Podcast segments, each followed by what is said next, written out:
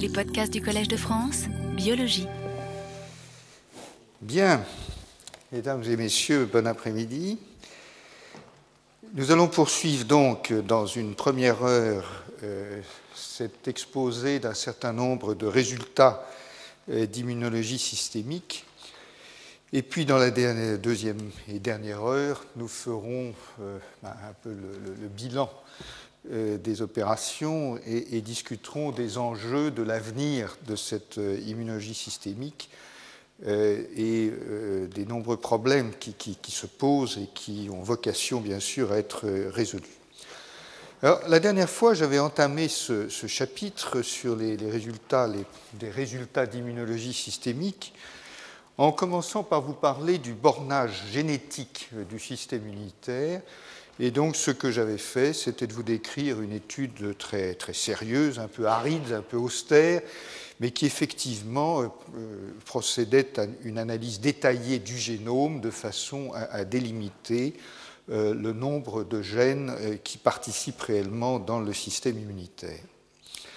Ensuite, ce que j'avais fait, c'était de vous montrer euh, comment on peut attaquer par des études qui sont des études de transcription et des études des protéines, donc le transcriptome et le protéome, comment on pouvait attaquer les descriptions globalisantes, si vous voulez, d'un certain nombre de cellules de l'immunité innée en insistant sur le fait qu'il s'agissait de groupes relativement homogènes de, cellules.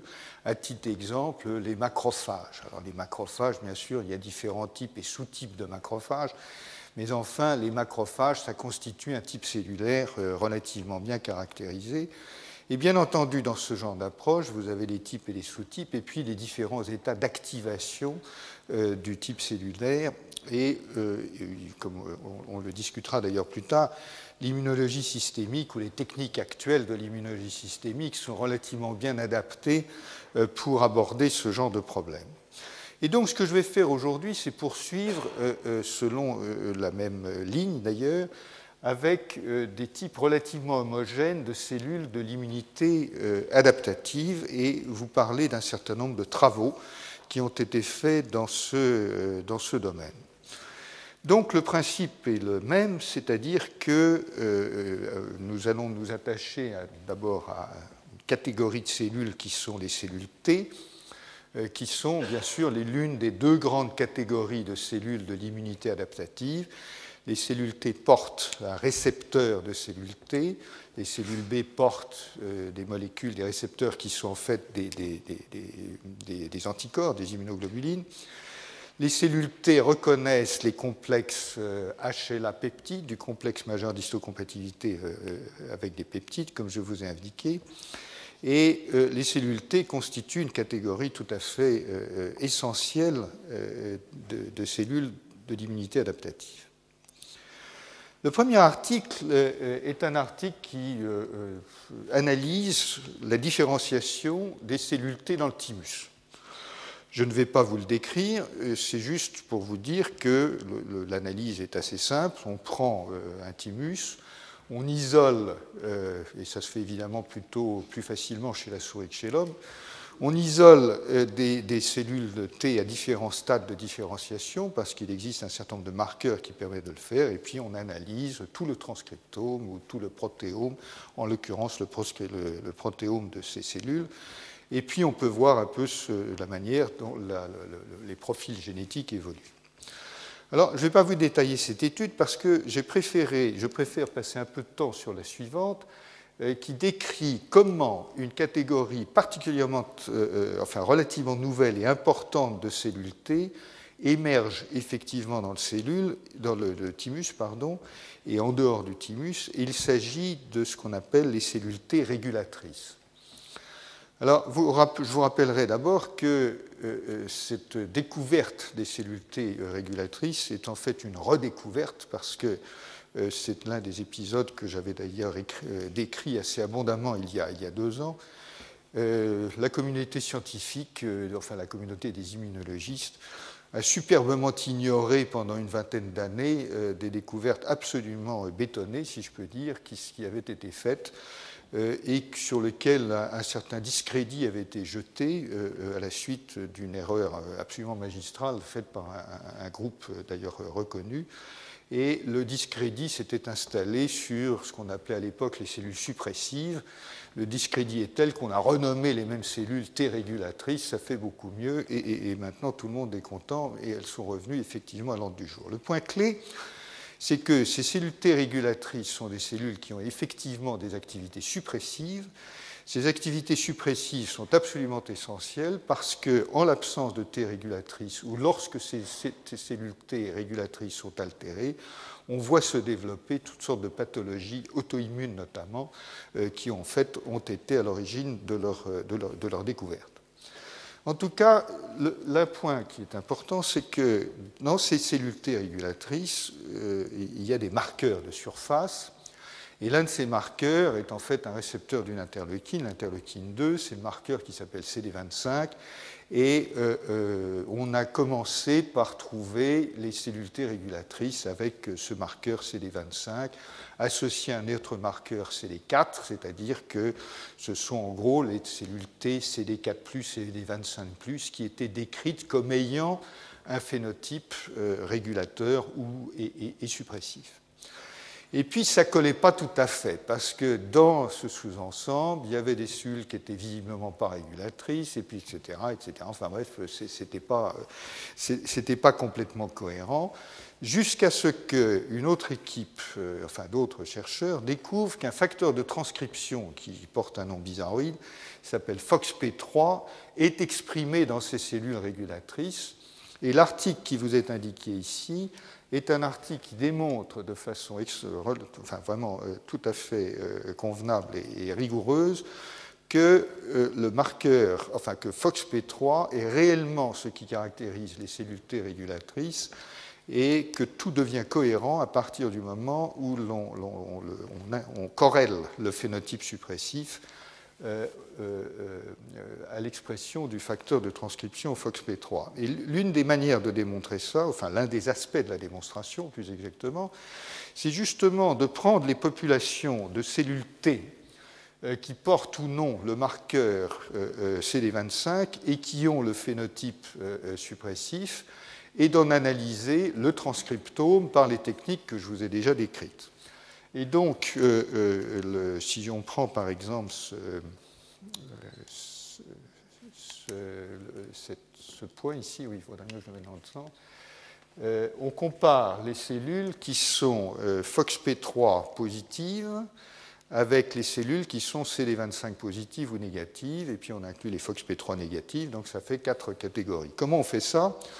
Incidemment, ça c'est fait chez la souris, et la manière de faire qui est assez euh, élégante, c'est d'accrocher au gène FOXP3 un marqueur euh, fluorescent qui fait que lorsque FOXP3 est exprimé, la protéine qu'on appelle GFP, qui est une protéine qui, euh, fluoresce dans, dans, les conditions ad hoc, est exprimée également, et du coup, on peut évidemment trier les cellules qui expriment FOXP3 grâce au marqueur de fluorescence.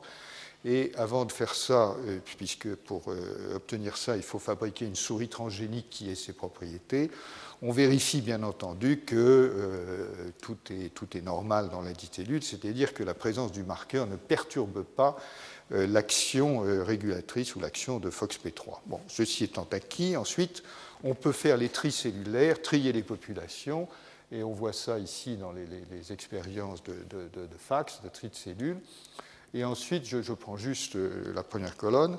On peut voir très très simplement qu'en regardant les cellules qui sont FOXP3 négatif, CD25 positif, FOXP3 négatif, CD25 négatif, FOXP3 positif, négatif, etc., on obtient une corrélation absolument irréprochable, enfin à peu près irréprochable, entre euh, l'expression des cellules régulatrices qui expriment FOXP3, qu'elles expriment ou non le marqueur CD25. Donc en fait, le, problème est maintenant, de ce point de vue, euh, euh, complètement et correctement réglé. L'expression de CD25 n'est pas un marqueur strict, c'est une corrélation imparfaite et c'est l'expression de FOXP3 qui corrèle et qui en fait détermine le phénotype régulateur. Donc voilà un exemple d'exploitation de, de, la technologie systémique pour établir un point d'immunologie important. Alors, je vais passer maintenant un petit peu de temps avec des cellules B, qui sont des cellules, les cellules qui, comme vous le savez tous, euh, ont vocation à, fabriquer des anticorps, c'est-à-dire qu'elles portent à leur surface un récepteur et qui, est en fait une immunoglobuline de surface, et l'activation euh, des cellules B conduit d'un côté à leur prolifération, deuxièmement à une espèce de différenciation, si vous voulez, euh, qui fait que euh, l'activation se traduit par des changements absolument majeurs, d'ailleurs, à l'intérieur de, la cellule. Le taux de transcription euh, d'ARN messager et des immunoglobulines est multiplié par un facteur 1000 à peu près, et ça devient des usines à fabriquer des anticorps à, des, taux absolument, à des taux absolument considérables. Donc, ces cellules B sont les cellules qui sont, bien sûr, une fois activées, productrices d'anticorps. Donc, il y a deux ans à peu près, un groupe euh, s'est intéressé à, faire de l'ingénierie réverse, si vous voulez, ou de la déconvolution euh, dans euh, le, système sur les cellules B humaines. Et je vais passer un peu de temps sur ce travail parce que il me paraît assez, assez illustratif de ce qu'on peut faire et ne pas faire euh, dans le domaine de, l'immunologie stricte euh, et qui recouvre largement d'ailleurs ce que je vous ai déjà dit en matière de, biologie systémique. Euh, donc pour moi c'est un très très bel article et qui rappelle qu'il existe, ou il existait avant qu'il ne développe un algorithme particulier dont je vais vous parler, euh, plusieurs catégories de méthodes pour déchiffrer la structure d'interaction à partir des profils d'expression, avec des méthodes qui sont euh, des méthodes d'optimisation, qui sont statistiques, etc., etc. Enfin bon, il y a différentes méthodes qui sont utilisées. Et euh, eux, on a développé une autre, dont ils chantent évidemment les vertus, euh, et qu'ils ont baptisé Arachne pour euh, Algorithm for the Reconstruction of Accurate Cellular Networks. Euh, et l'algorithme fonctionne pour autant que j'ai compris, je n'ai pas tous les éléments, je dois vous le dire, pour vraiment bien analyser ce type d'algorithme, mais il, fonctionne de la façon suivante. Euh, il utilise des méthodes statistiques pour euh, euh, exploiter ou, identifier les, les co-régulations entre, entre, gènes. Et ça, ce n'est pas très nouveau, sauf qu'apparemment, ils, utilisent des éléments de théorie de l'information qu'encore une fois, je suis incapable, de, malheureusement, de, juger. Et deuxièmement, ils essaient, ça c'est neuf, ils essaient d'identifier les relations directes entre gènes et euh, de, donc de simplifier les, schémas d'interaction en éliminant toutes les interactions ou le maximum d'interactions qui comportent des intermédiaires. Parce que, évidemment, ce qui se passe lorsque vous avez ces profils de transcription où vous voyez qu'il y a 1243 gènes qui varient, euh, il y a un stimulus qui en fait varier 53. Ça ne veut pas dire que euh, le, stimulus euh, implique qu'ils varient tous en même temps. Ça peut être des, effets en cascade qui se produisent au sein, au sein du dispositif. Et donc, ils ont, par un moyen que je laisse peut-être les experts, s'il y en a ici, et je crois qu'il y en a un, ils pourraient peut-être nous l'expliquer, utiliser un système qui leur permet euh, de, décrypter euh, les interactions qui sont directes par rapport aux interactions qui sont indirectes. Donc les premiers voisins hein, dans un réseau, des deuxièmes ou troisièmes ou énièmes voisins. Évidemment, ça suppose incidemment que euh, les relations sont, sont, visibles au niveau de la transcription, puisque nous sommes dans le transcriptome, et donc, s'il y a des interactions qui sont médiées par des systèmes post-transcriptionnels, ils ne peuvent pas le voir. Donc, euh, euh, s'il y a des modifications post-traductionnelles, par exemple, qui ne sont pas reflétées par une différence de transcription dans un gène, évidemment, ça échappe à l'analyse, mais ça n'est pas le cas le plus fréquent, et donc, euh, ils, ils, décrivent, enfin, ils utilisent ce, ce dispositif. Alors, euh, il mentionne bien sûr que, comme toutes les autres approches, euh, ce, dispositif requiert un très grand nombre de données collectées dans des états de perturbation variés que je vais vous détailler dans un instant. Et l'algorithme est décrit dans cet article ici. bon. Qu'est-ce qu'ils voient réellement, enfin, qu'est-ce qu'ils font dans la réalité? Alors, dans la réalité, ils font une déconvolution à partir de 336 profils d'expression. Et je vous rappelle que chaque profil d'expression, c'est environ 100 euh, 000 points, puisque c'est à peu près 100 000 points sur chaque puce. Hein. Et donc, l'ensemble de données qu'ils gèrent, ça doit être de l'ordre de 300, euh, oui, enfin, 336 fois 100 000. Quoi. Donc, c'est un, gros ensemble euh, de données. Et les données sont obtenues à partir de cellules B qui sont euh, normales, donc euh, une poche de sang, on isole les cellules B et puis, puis voilà, on les étudie. Euh, alors évidemment, elles peuvent être au repos, pas au repos. Elles peuvent provenir de ce qu'on appelle les centres germinatifs. elles peuvent provenir de la circulation sanguine. On peut prendre des cellules B de type mémoire. Et puis en plus, on peut prendre des lignées cellulaires. Alors les lignées cellulaires, comme vous savez bien, c'est forcément euh, transformé. Et donc, euh, ce n'est pas, pas, tout à fait identique à ce qu'on trouve dans la circulation sanguine. On peut en prendre dans des biopsies qui viennent de tumeurs. Et puis en plus, ils en prennent dans toutes sortes. Enfin, ils ont dû collecter tout ce qu'ils pouvaient trouver en termes de lignées transfectées par un gène qui perturbe tel réseau, tel machin, telle chose, etc. Et donc, euh, euh, ils ont dû faire un assez gros travail expérimental pour faire les 336 profils qui correspondent à, tout ça. Et bien sûr, il y a tout le détail dans, l'article. Et puis ensuite, ils mélangent tout et c'est l'ordinateur qui travaille. Et que, fait, que trouve l'ordinateur? L'ordinateur, avec l'algorithme que, je vous ai indiqué, pas, pas vraiment décrit, l'ordinateur infère un réseau qui comprend 129 000 interactions. Euh, et euh, euh, évidemment, à partir du, réseau, on, peut commencer à analyser un peu les, distributions internes dans le réseau. Et l'on retrouve ce que j'avais commencé, à, enfin ce que je vous avais expliqué au cours d'exposés précédents. On retrouve un certain nombre de propriétés qui ont été dégagées dans euh, des systèmes modèles beaucoup plus simples, et notamment dans les interactomes de la levure, qui est évidemment beaucoup moins complexe qu'une cellule humaine euh, pour euh, beaucoup de raisons. Donc, en gros, si vous voulez, ce qu'il trouve, c'est que le nombre de gènes, lorsqu'on. je, vais vous montrer d'ailleurs la, donnée après. Lorsque l'on corrèle, enfin, on compare le nombre de gènes en fonction du nombre d'interactions, on trouve une linéarité dans un système log-log. Et ça, c'est plus ou moins caractéristique ou indicatif euh, d'une structure qui est scale-free.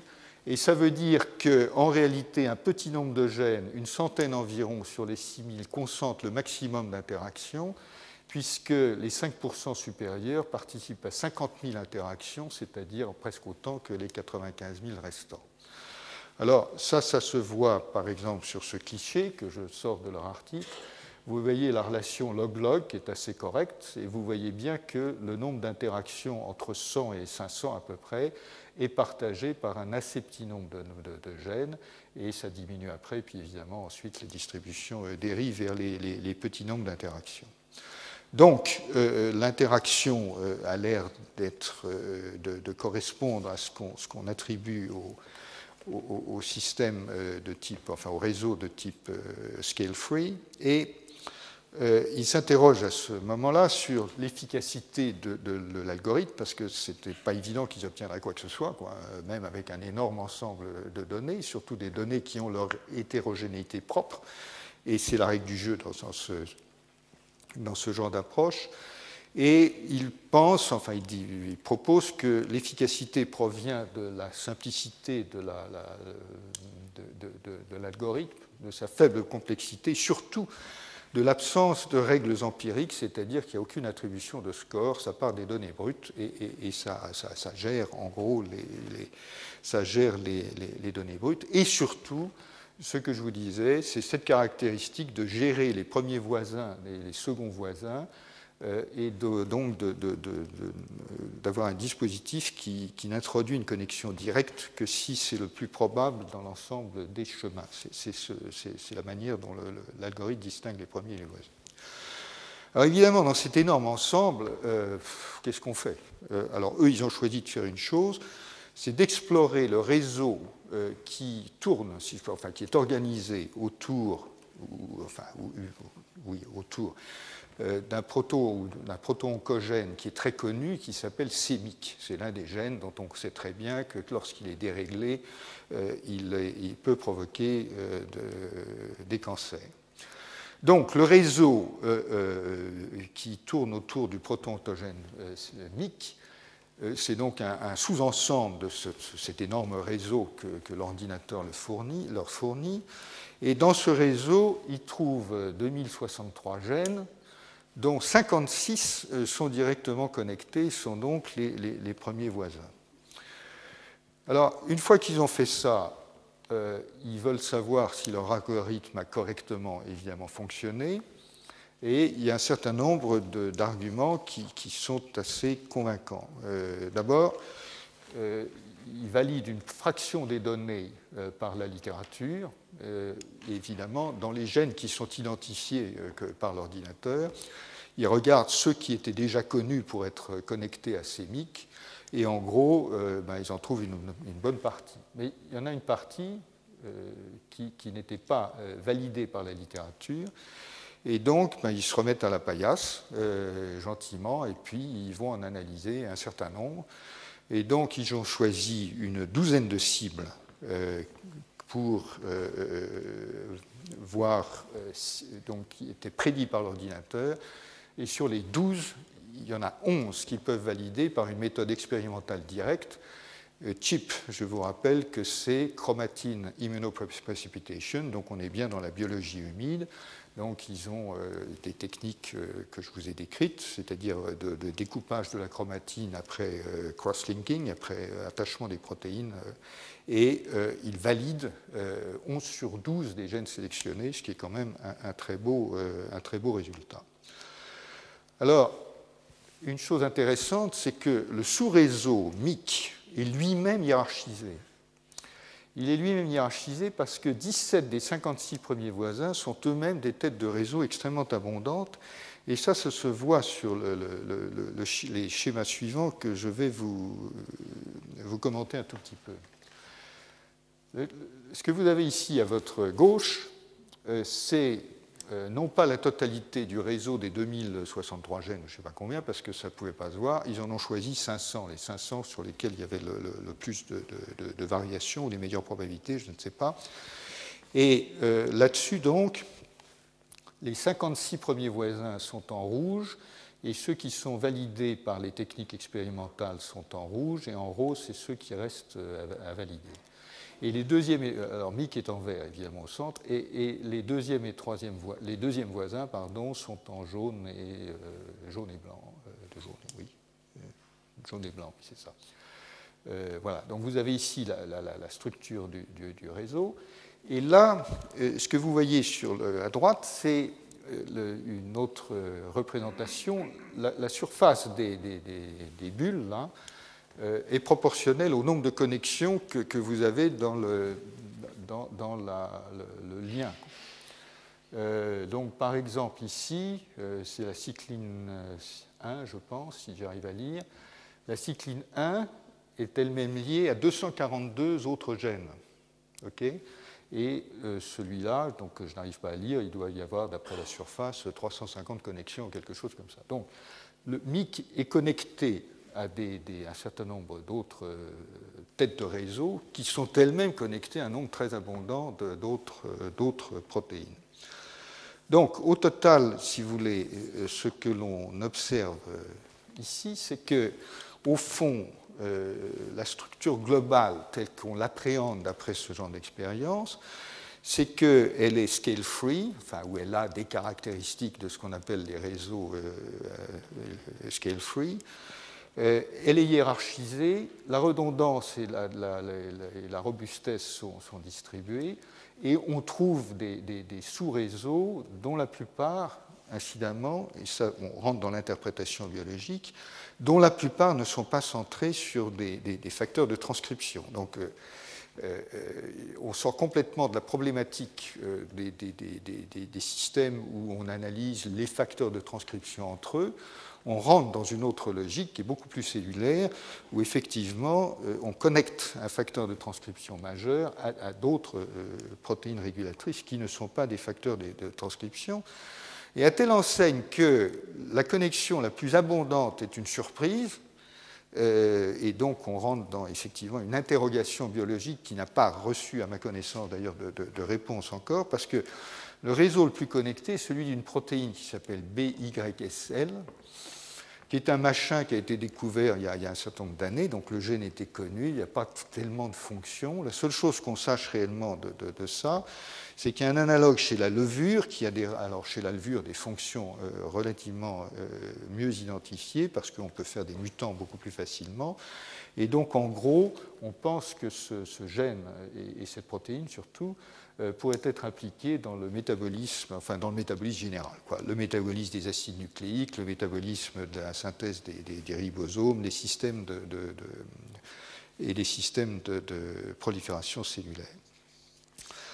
Alors, si vous voulez, qu'est-ce qu'on tire de cette étude? D'abord, moi j'étais vraiment extrêmement impressionné par ce, travail, euh, mais euh, je pense qu'on peut quand même s'interroger de, la manière suivante. Ça débouche sur quoi? Bon, ça débouche bien sûr sur une description de réseau euh, euh, qui, est ce qu'elle est. Ça débouche sur de nouvelles cibles en matière d'interaction, de, MIC, etc. Et ça, c'est important parce qu'en matière de recherche sur le cancer, toutes ces cibles sont potentiellement extrêmement importantes. Ça débouche sur euh, la, la, découverte qu'il y a une protéine bizarroïde qui a l'air de jouer un rôle important dans le système, mais on ne sait pas vraiment encore lequel. Et puis, et puis, et puis, ce qui même, enfin, ce que j'ai fait ensuite, c'est que je me suis dit, tiens, au fond, ce papier, il date d'exactement deux ans. Il a été publié en 2005, euh, il y a exactement deux ans.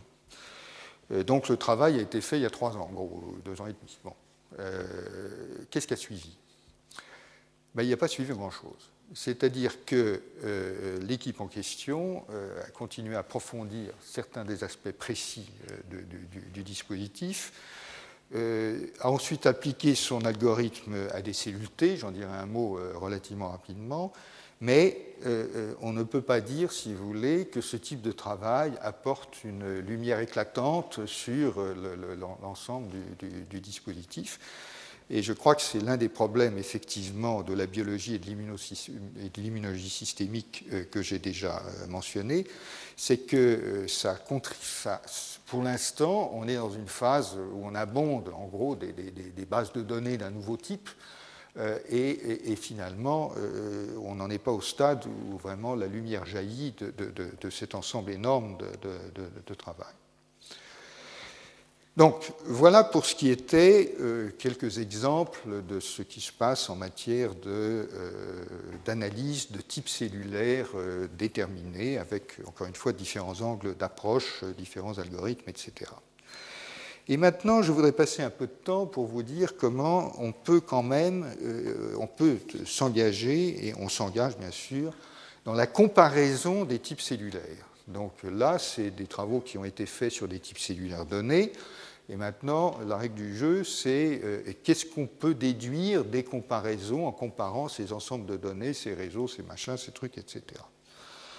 Alors, il y a des. Je, vais commencer, puisque nous sommes dans, l'immunologie, euh, je, vais commencer par quelques comparaisons générales dans l'ensemble du système immunitaire. Et ces comparaisons générales, c'est, si vous voulez, un petit peu le parallèle du bornage du génome, mais ça c'est du bornage de transcriptome. On peut déjà commencer comme ça, c'est-à-dire on peut se poser la question, ben, dans tous les gènes qui sont transcrits dans les cellules immunitaires, euh, d'abord quel pourcentage de gènes, euh, de tous les gènes de la cellule se retrouvent dans des cellules immunitaires, et puis d'un type à l'autre, en gros, quelles sont les, différences. Alors là, les, résultats sont, relativement clairs. c'est que en gros, si l'on prend d'abord euh, les cellules, euh, les gènes qui sont exprimés dans au moins une cellule que l'on dit immunitaire, on trouve au moins les deux tiers de tous les gènes. Donc, à l'évidence, euh, les cellules immunitaires font appel à la grande majorité des gènes de l'organisme. Hein, premier message. Deuxième message, on peut poser la question à l'envers et on dit combien des gènes que l'organisme ne sont exprimés que dans des cellules de type immunitaire. Et là, on retombe à peu près sur les ordres de grandeur que je vous ai décrits la dernière fois à propos du bornage euh, génétique, c'est-à-dire on en trouve euh, moins de 10%. Donc on trouve à peu près, euh, je crois que c'est 9%, si mes souvenirs sont exacts, voilà, à peu près, euh, à peu près de, gènes qui sont spécifiques, entre guillemets, de type immunitaire. j'ai mentionné ici un point de, comparaison, c'est que les, les, mêmes expériences ont été faites évidemment dans d'autres types de, cellules, et notamment dans le système nerveux central. Et en gros, les chiffres sont à peu près les mêmes. C'est-à-dire que si vous prenez des cellules du système nerveux central et vous faites euh, l'analyse des gènes qui sont exprimés, vous trouvez que les deux tiers ou les trois quarts des gènes de, l'homme sont exprimés dans les cellules du, système nerveux central. Et euh, euh, vice-versa, si vous demandez combien de gènes ne sont exprimés que dans les cellules du système nerveux, vous en trouvez là encore euh, quelques 8-9%, etc. C'est-à-dire que, euh, pour vous donner des chiffres, parce que je les ai notés là, euh, sur 17 000 gènes exprimés qui étaient repérés dans l'expérience en question, il y en a 136 qui sont exprimés exclusivement dans le système nerveux.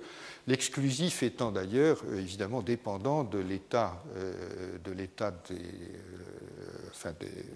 de la science expérimentale, en ce sens que peut-être qu'un type cellulaire qui n'a pas été regardé exprime quelques gènes qui sont exprimés dans le système nerveux central. Donc c'est une borne euh, supérieure. Donc ça, ça veut dire une chose qui est, très, euh, très bien euh, répertoriée maintenant, c'est qu'en fait, il y a peu de gènes qui soient vraiment spécifiques et que donc on peut imaginer, et c'est vraiment la tendance lourde de la biologie aujourd'hui, on peut imaginer que euh, la spécificité des types cellulaires, des systèmes, etc., est beaucoup plus le produit de combinaisons que d'expression de gènes tout à fait spécifiques. Ce n'est pas très neuf, mais c'est vraiment euh, euh, totalement confirmé, par, enfin suggéré par ce genre de, Alors voilà le genre de choses, et je passerai rapidement là-dessus, que l'on fait aujourd'hui en utilisant des, systèmes de représentation pour essayer euh, de, décrypter euh, tous ces ensembles de données.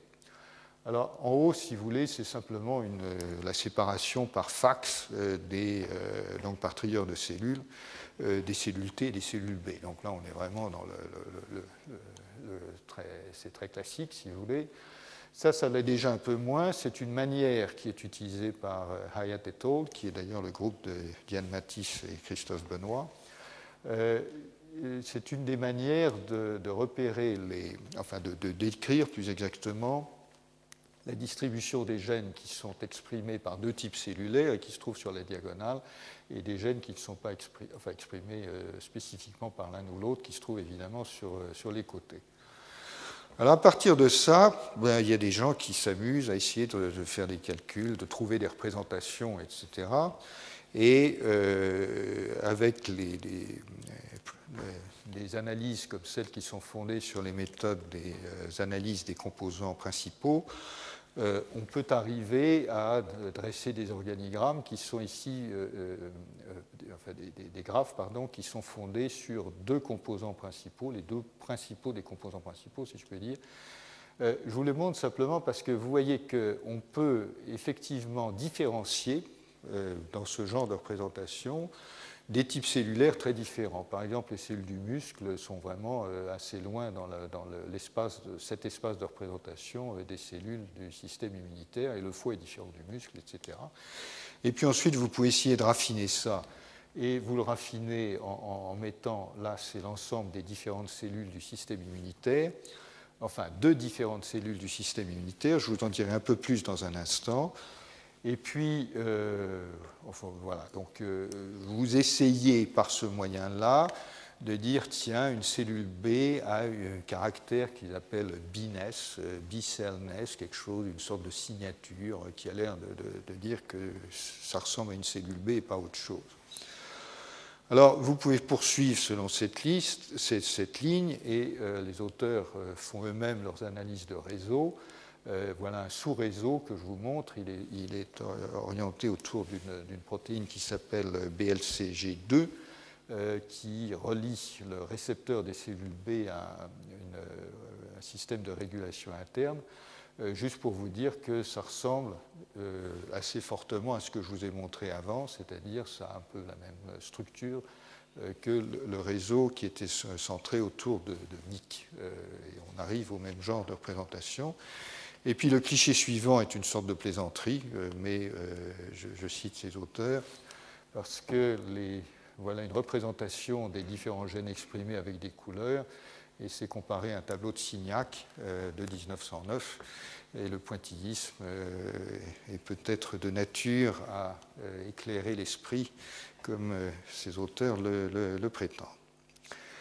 Alors, pour être un peu plus précis maintenant, j'en arrive non pas à ces comparaisons très générales entre cellules B, cellules T, etc., mais à des cellules euh, aux comparaisons qui touchent à des cellules de, l'immunité innée.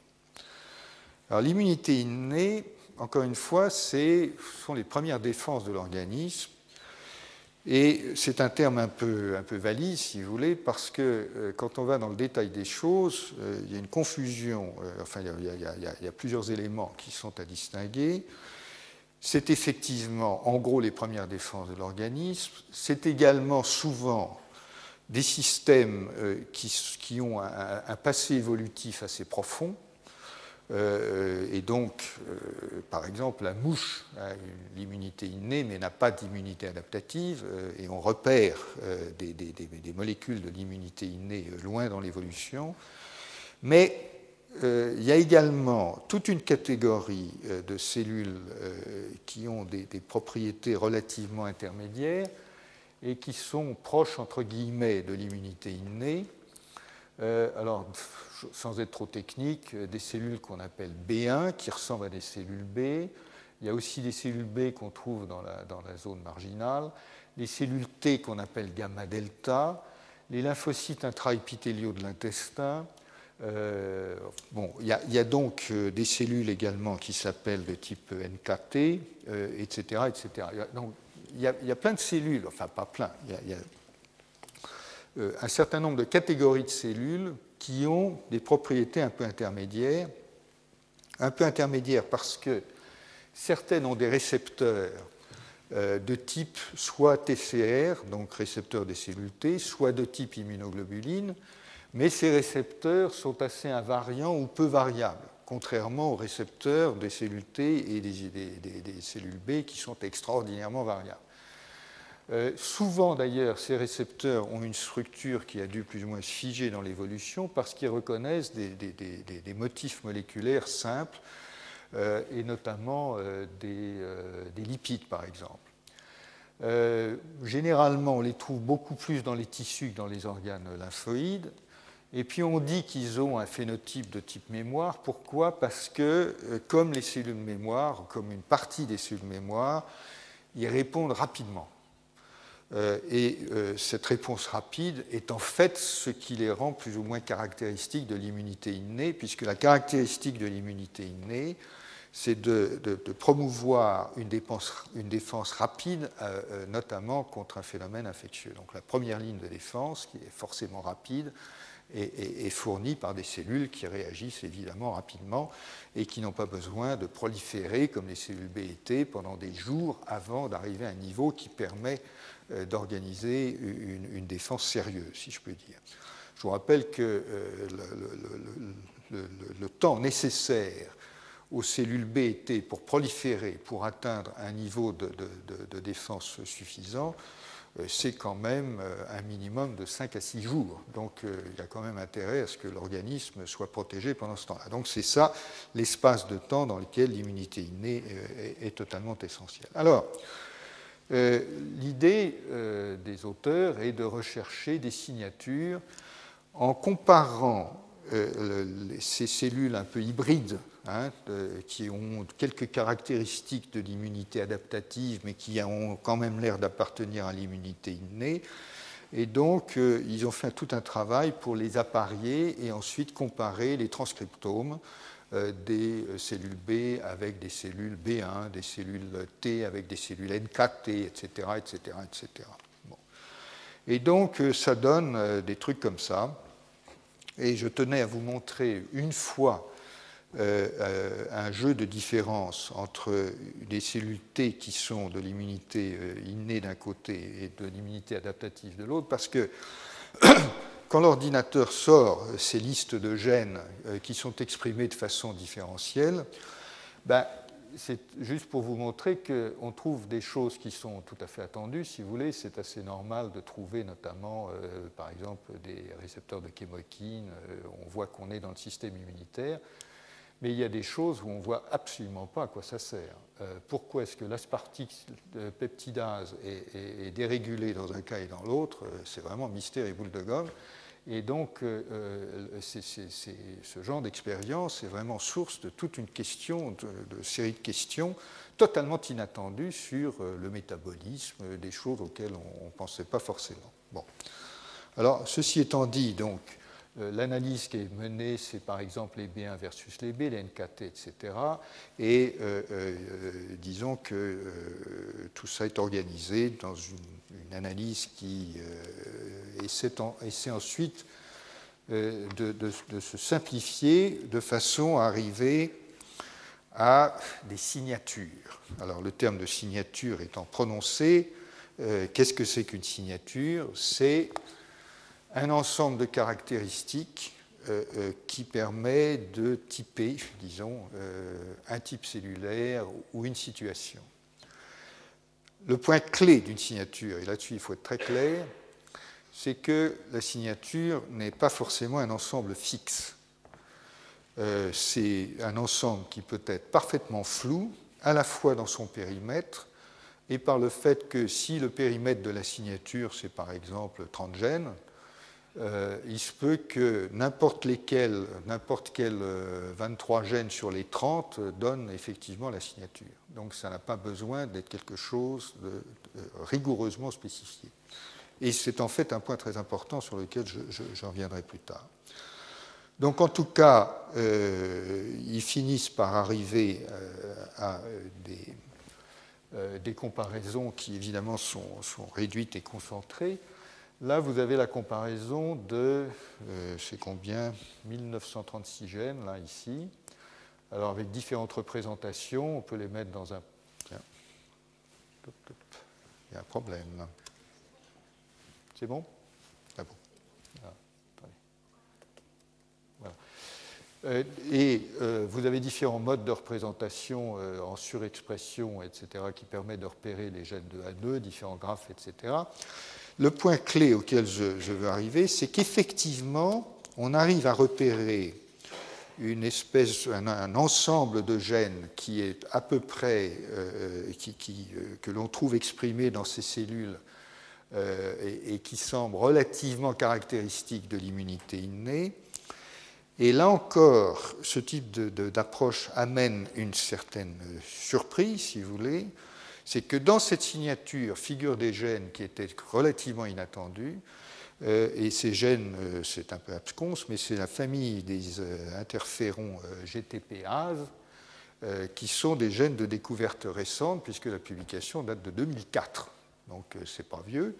Et ce sont des gènes qui interviennent, dont il a été démontré qu'ils interviennent effectivement dans le nettoyage des pathogènes.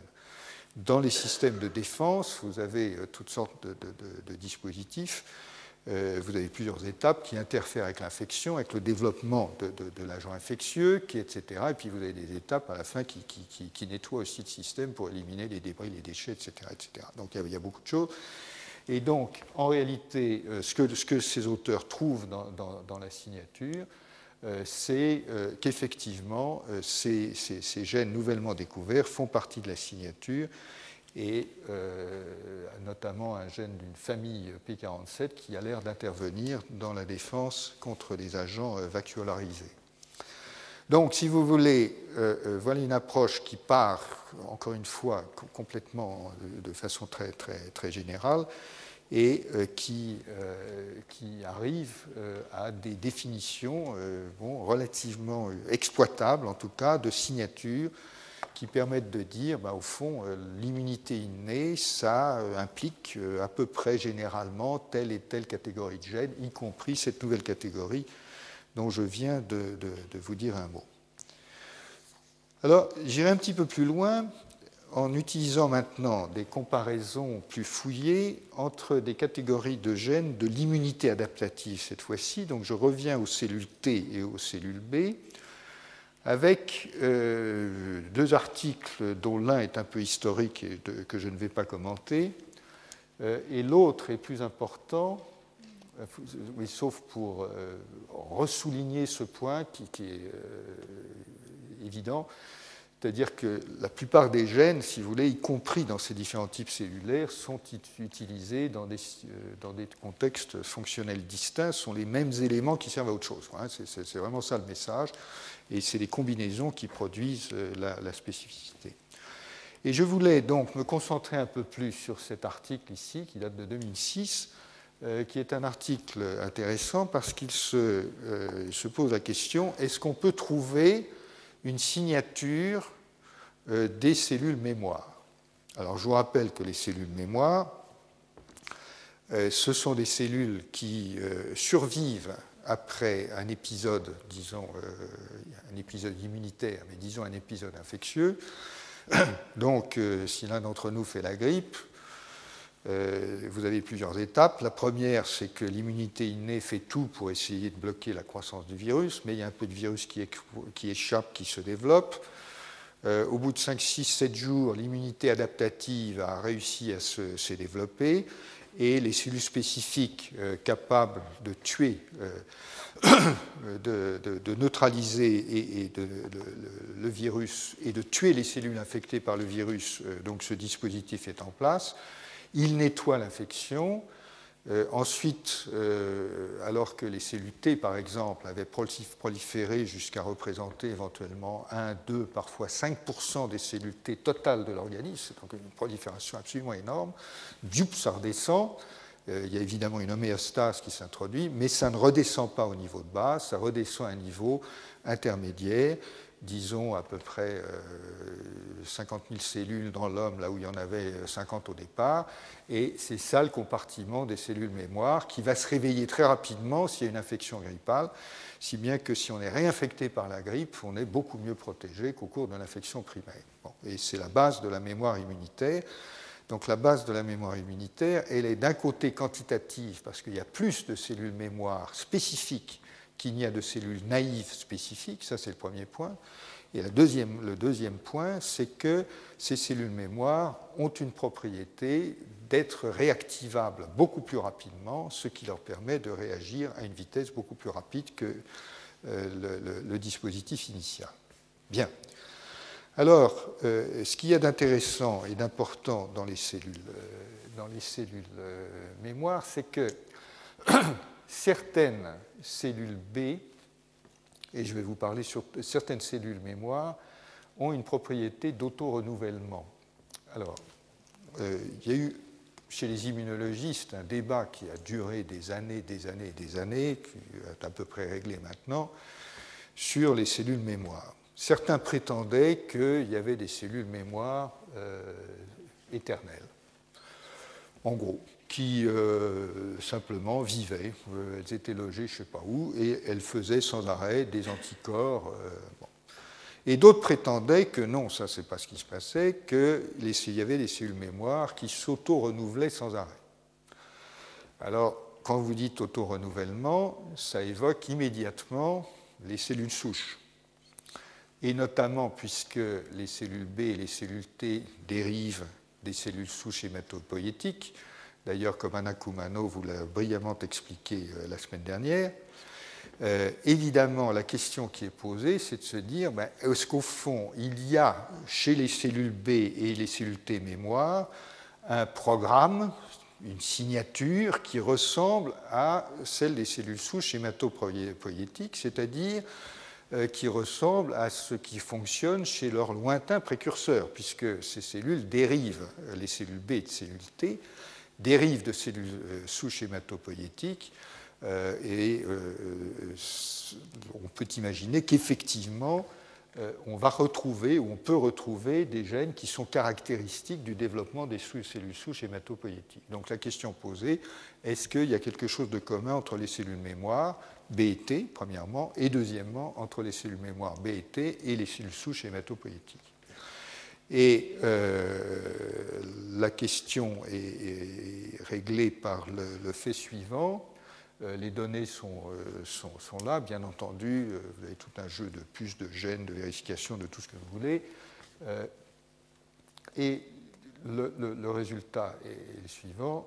Au total, on finit par trouver, après toutes les analyses, un noyau commun d'environ une trentaine de gènes qui sont effectivement communs aux souches, aux cellules B mémoire, aux cellules T mémoire et aux cellules souches hématopoïétiques.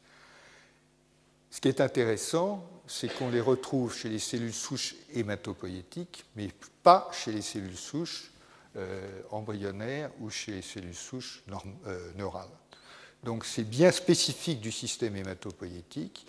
Et je pense que cette expérience, effectivement, indique que les cellules mémoire euh, euh, récupèrent une partie du programme qui était utilisé par les cellules souches hématopoïétiques euh, pour s'auto-perpétuer, puisque c'est la propriété fondamentale de ces, de ces cellules souches. de ces cellules souches. Alors, j'en terminerai pour ce chapitre sur un, dernier segment d'information, c'est que, bien entendu, des efforts considérables ont été faits pour euh, établir des signatures euh, qui opèrent dans des pathologies données. Mais ces signatures opèrent dans des pathologies euh, dans des conditions qui sont bien particulières. Il y a deux grands types de pathologies dont je vais vous dire un mot qui sont bien sûr d'un côté les cancers, de l'autre les pathologies auto-immunes, et pour lesquels euh, différents types d'instruments ont été utilisés.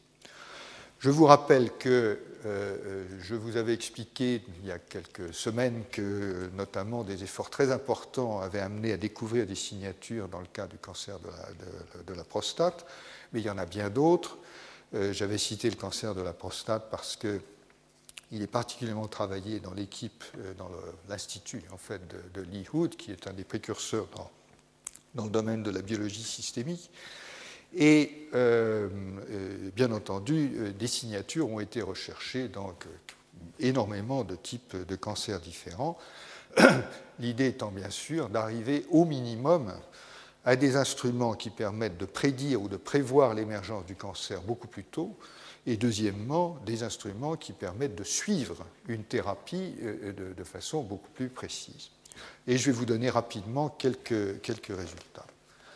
Alors, l'article qui vous est cité ici, qui est cité ici, est un article qui reprend justement l'une des technologies tout à fait spécifiques de l'immunologie systémique que je vous avais décrite, à savoir des puces euh, qui sont couvertes de complexes euh, MHC peptides, donc HLA et peptides, avec euh, des anticorps euh, capables de, capter les cytokines qui sont produites de façon à analyser le type de réponse immunitaire qui, qui, est produit par les cellules qui sont captées sur la puce, les cellules spécifiques captées sur la puce. Ça veut dire quoi dans la pratique? Ça veut dire que quand vous faites une prise de sang, vous avez ce qui est à peu près généralement la seule chose à laquelle vous avez accès, sauf évidemment dans le cas du des cancers, vous avez parfois des biopsies, des ganglions, etc. Mais enfin bref, imaginons que ce soit des, prises de sang. Quand vous faites la prise de sang, vous avez, disons, euh, je ne sais pas quoi, un million de cellules différentes ou 500 000 cellules différentes, et vous en avez un petit nombre qui va aller se coller spécifiquement sur la puce parce que le récepteur est évidemment spécifique du peptide qui est complexé à la molécule HLA sur la puce. en l'occurrence, il s'agit d'un essai clinique qui a été fait avec le mélanome et une vaccination qui est faite avec un peptide d'une protéine qui s'appelle la GP100, qui est une protéine qui est déréglée dans le cas du mélanome, et c'est donc l'un de ces épitopes, comme on dit, ou l'un de ces antigènes tumoraux qui est euh, associé euh, assez largement et que l'on retrouve donc dans beaucoup de, dans beaucoup de mélanomes. L'expérience, enfin l'essai clinique était une vaccination avec le peptide GP100. L'analyse est faite avec les, les complexes MHC peptides et les capteurs de cytokines, comme je vous l'ai indiqué. Évidemment, les nombres sont, minuscules. C'est un essai clinique de phase 1 et donc c'est un essai exploratoire euh, dans lequel, en principe, on ne cherche qu'à vérifier que le produit est sûr et pas dangereux et on ne cherche pas d'effets cliniques. Mais enfin, euh, le résultat de l'expérience, c'est que quand on mesure les cytokines qui sont euh, relâchées par les cellules spécifiques qui sont absorbées sur la puce, on trouve que dans 4 cas sur 4, la sécrétion élevée de, TNF-alpha et d'interféron gamma corrèle avec l'absence de récurrence du mélanome, c'est-à-dire que le, pronostic est extrêmement positif. Euh, dans les six cas restants, puisqu'il y avait 10, euh, cas en tout, euh, deux, des patients ont connu une rémission et, avaient soit beaucoup de TNF-alpha, soit beaucoup d'interféron gamma, mais pas les deux en même temps.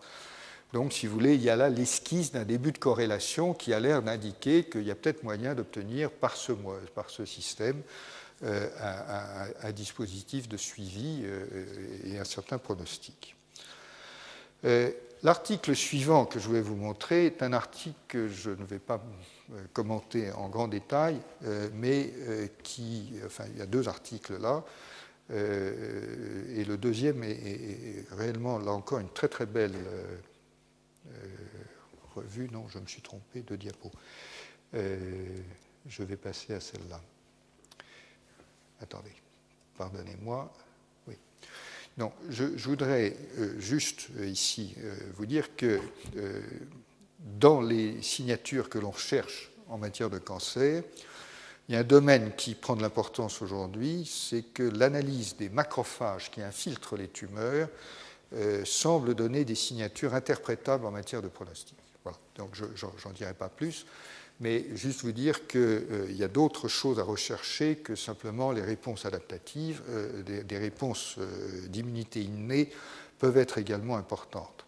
Et le deuxième article que je signe là, c'est que dans une tumeur, il y a un certain nombre de protéines anormales qui sont produites ou qui sont anormalement produites, c'est-à-dire qu'elles peuvent être soit normales parce qu'elles mutent, elles sont différentes, elles ont une mutation, soit normales parce qu'elles sont en quantité anormale, euh, donc elles sont complètement dérégulées. Et ces deux anomalies peuvent éventuellement donner lieu à la production de, de, réactions immunitaires internes. Parmi ces, ces, réactions immunitaires internes, il y en a deux catégories encore une fois. La première, c'est l'activation de cellules tueuses qui vont aller repérer des, bouts de protéines, des peptides qui sont présentés à la surface des, cellules tumorales, et c'est ce qui a l'air de se passer dans le cas du mélanome que je vous ai décrit. Euh, mais la deuxième, c'est que euh, ça peut déclencher la production d'auto-anticorps.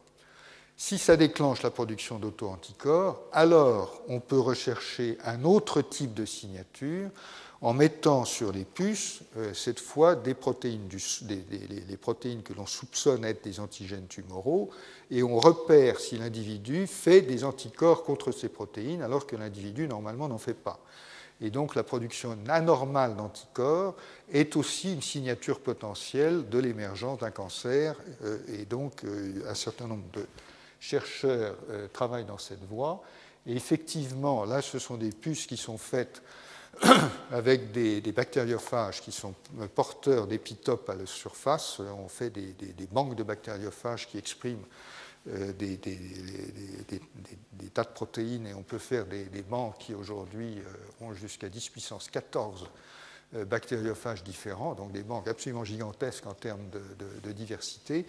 Et donc, en fabriquant des puces comme ça, on peut effectivement, là encore, dans le cas du cancer de la prostate, euh, de, trouver euh, des, signatures euh, de fabrication d'anticorps qui peuvent servir à détecter éventuellement soit le cancer, soit le suivi du cancer. J'en arrive à cet article qui est un article de revue que je ne commenterai pas, mais qui, qui, est vraiment, à mon avis, extrêmement démonstratif de, ce qui se passe, de ce qui s'est passé et continue à se passer dans certains domaines. ces études de transcriptome et de protéome ont fait complètement exploser les catégories pathologiques conventionnelles dans un certain nombre de situations. Et notamment, ce papier décrit ce qui se passe en matière de lymphome B, euh, donc de développement euh, euh, cancéreux, disons, de, cellules B dans l'organisme. Les catégories cliniques habituelles ont complètement explosé parce que la génomique, enfin la transcriptomique, pardonnez-moi, a vraiment démontré qu'il y avait des cas qui étaient complètement différents, avec des profils d'expression de gènes qui étaient différents, et donc euh, des propriétés différentes, qui ont guidé d'ailleurs l'isolement et une redéfinition euh, des, pathologies, avec incidemment des choses qui sont importantes, qui peuvent commencent à être déchiffrées dans ces profils complexes que, je vous ai montrés. Par exemple, dans ces profils, on arrive à percevoir ou à déchiffrer plus ou moins si les programmes d'apoptose sont les mêmes ou ne sont pas les mêmes, et il n'est pas surprenant que l'on découvre que finalement certains sous-types sont plus ou moins sensibles à l'apoptose et aux médicaments qui déclenchent l'apoptose, puisque beaucoup d'anticancéreux sont des molécules qui déclenchent la mort programmée, donc l'apoptose des cellules. Et la question de la sensibilité à l'apoptose est un problème très important en matière de cancérologie et de, de thérapie en général. Et donc, si vous voulez, dans ces profils extrêmement complexes et abscons que je vous ai montrés, on commence à pouvoir renifler un peu euh, où sont les programmes apoptotiques, si les gènes sont activés, etc. Et donc, on commence à avoir un peu plus de compréhension de ce qui corrèle ou non à la résistance ou la sensibilité à, certains, médicaments.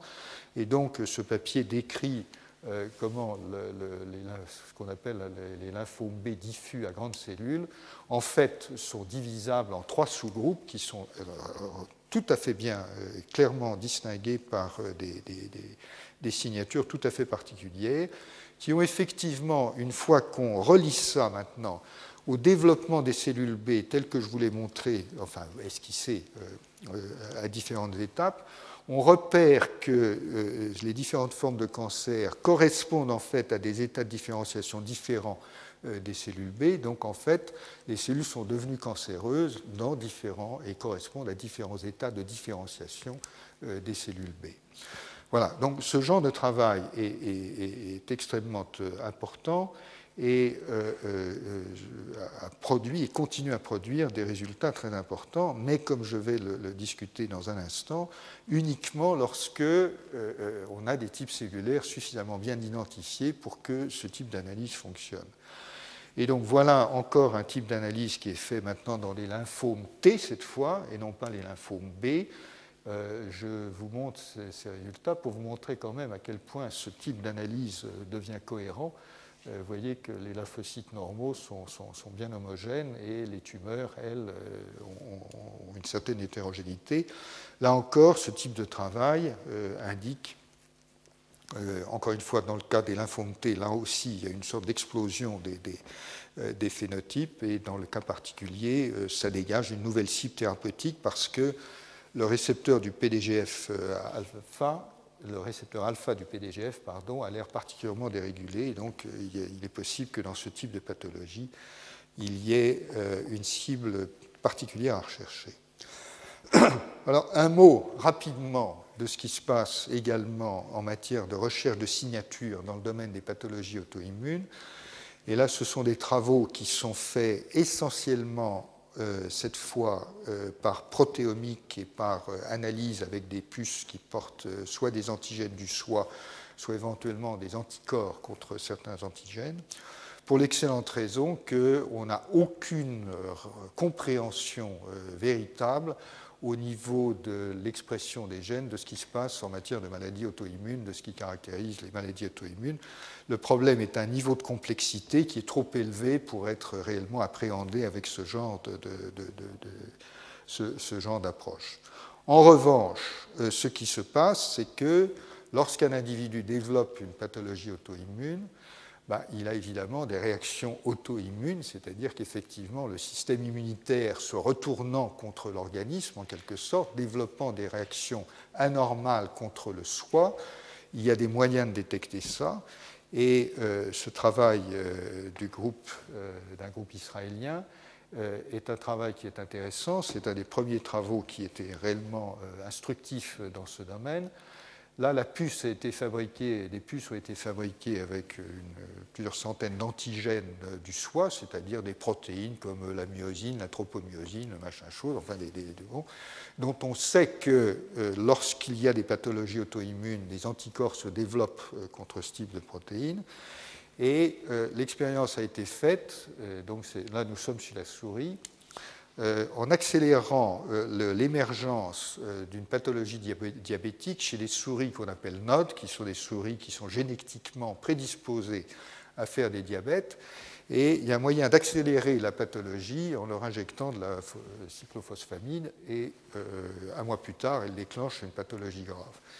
Et donc, ce qui est assez remarquable dans ce, dans ce travail, c'est qu'ils ont découvert qu'un un sous-ensemble de 27 antigènes donne une signature qui permet de prédire à l'avance les souris qui vont ou non euh, donner le diabète après injection par la euh, cyclophosphamide. En d'autres termes, les souris, bien que génétiquement homogènes, sont phénotypiquement hétérogènes. Hein. Euh, nous savons tous que, bien que génétiquement quasiment homogènes, nous sommes différents les uns des autres ou dans des états différents. Et il y a moyen de repérer ces états de façon à prédire ce qui va se passer un mois après, euh, après injection de la cyclophosphamide. Euh, certaines souris vont faire un diabète et, le système est prédictif. Et cet article essaye maintenant d'aller dans les, des maladies où l'on peut avoir accès à des cellules qui, de l'immunité adaptative qui sont corrélées à une maladie auto-immune.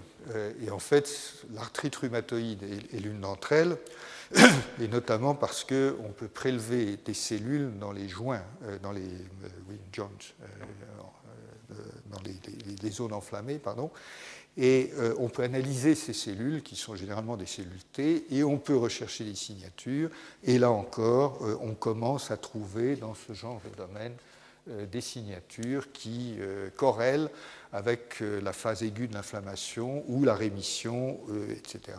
Et on peut espérer que ce genre de système, bien sûr, va devenir euh, soit prédictif, encore une fois, soit susceptible d'aider à, suivre des, thérapies, soit encore, bien sûr, à indiquer de nouvelles cibles. Alors, vous ayant dit tout cela, voilà ce que ce qu'est quelques résultats euh, d'immunologie systémique. Et je voudrais, sans transition, si j'ose dire, enchaîner euh, euh, sur la dernière partie de ce, cours, à savoir, pardon, à savoir vous parler maintenant de ben, faire un petit bilan, quoi, et puis regarder un petit peu où est-ce que tout cela peut aller, où se, se, se développer.